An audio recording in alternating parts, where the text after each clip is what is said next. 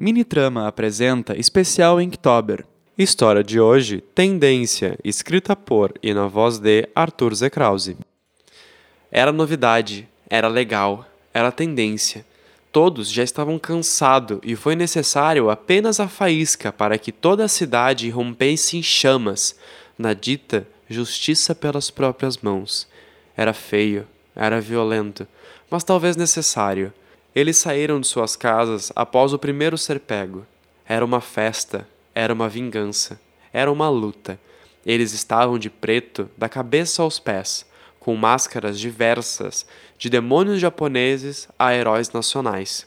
Eles marcharam pelo centro, eles sabiam onde queriam chegar. Era marcado, era deles, era de mais ninguém. Eles passaram por minha casa em um convite silente a se juntar.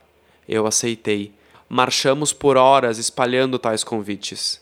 Era cansativo, era um passeio, era uma intimação. A noite veio e com ela o verdadeiro propósito.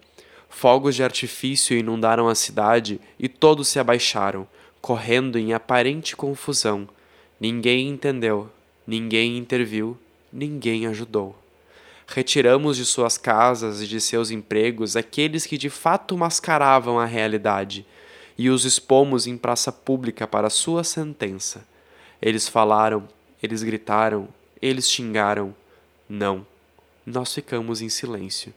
Sem qualquer voz para contrariar, os indivíduos foram executados, não com suas vidas, mas com suas malas de qualquer tapeçaria que havíamos encontrado em suas casas.